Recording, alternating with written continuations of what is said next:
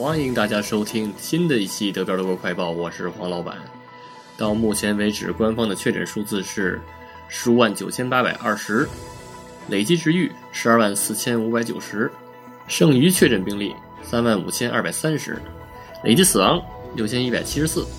跟昨天相比，新增确诊数字是一千四百三十一，新增死亡一百二十四。继续播报一下各州的具体数字：石河州四百五十一，不来梅二百六十，汉堡八百一十三，梅前州七十，下萨克森州一千八百七十四，萨恩州三百一十四，柏林一千零四十二，勃兰登堡七百二十七，北威州五千三百四十九，黑森州两千零三十二，图林根五百四十二，萨克森州。六百八十三，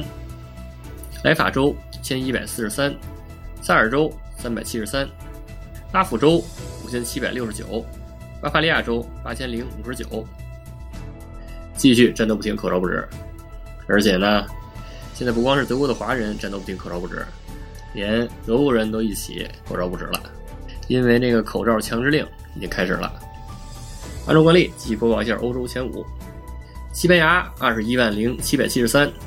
意大利二十万一千五百零五，法国十七万零五百八十五，德国十五万九千八百二十，英国十五万七千一百四十九，然后是美国一百零一万两千五百六十一。播报一个好消息啊！之前节目里提到了德标茶馆电台呢和德标群内的好朋友一起搞了一个为德国的口罩捐赠活动。然后今天终于这批口罩到货了，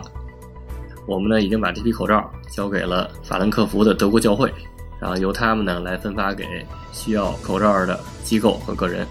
之后呢，德标茶馆电台会专门做一期节目来感谢群内的大家，好吧？今天的德国新闻快报就播到这里。如果大家想加群，想加入周末的德标云茶馆，想跟主播和黄老板一块儿聊天讨论的话。就加 D E P A O R A D O 德标 Radio 就可以加入了，也欢迎大家订阅和转发德标茶馆的节目，好吧？谢谢大家，